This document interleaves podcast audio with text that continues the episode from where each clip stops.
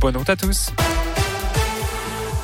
9h30, c'est le journal avec Philippe Lapierre maintenant. Bonjour Philippe. Bonjour Guillaume, bonjour à tous. Et à la une de l'actualité, la crainte du variant Omicron, la France prolonge jusqu'à samedi la suspension des vols vers sept pays d'Afrique. Mais tout Français se trouvant dans ces pays d'Afrique australe pourra rentrer en France, annonce du gouvernement ce matin. En tout cas, pour l'instant, pas de variant Omicron dans la région, même si ce n'est qu'une question de jours, selon l'ARS Auvergne-Rhône-Alpes. L'épidémie de Covid, en tout cas, gagne du terrain. Le taux d'incidence dépasse 440 cas pour 100 000 habitants dans le Rhône, selon Covid Tracker.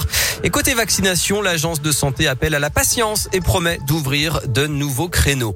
Dans l'actualité, la journée mondiale de lutte contre le sida aujourd'hui. La ville de Lyon organise plusieurs événements, notamment des permanences de dépistage du VIH. Des associations organisent également une marche de 18 à 19 heures entre Bellecour et Terreau.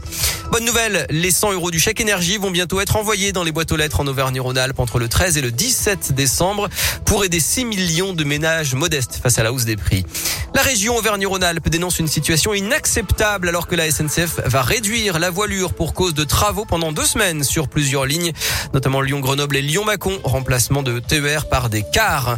Un incendie hier soir à Villeurbanne a fait un blessé léger, une personne hospitalisée pour avoir inhalé des fumées rue du 1er mars. Le feu a été rapidement éteint selon les pompiers. Le grand stade à Dessine va sonner creux ce soir pour Lyon-Reims, 16e journée de Ligue 1 à 21h, match sans supporters à cause du huis clos.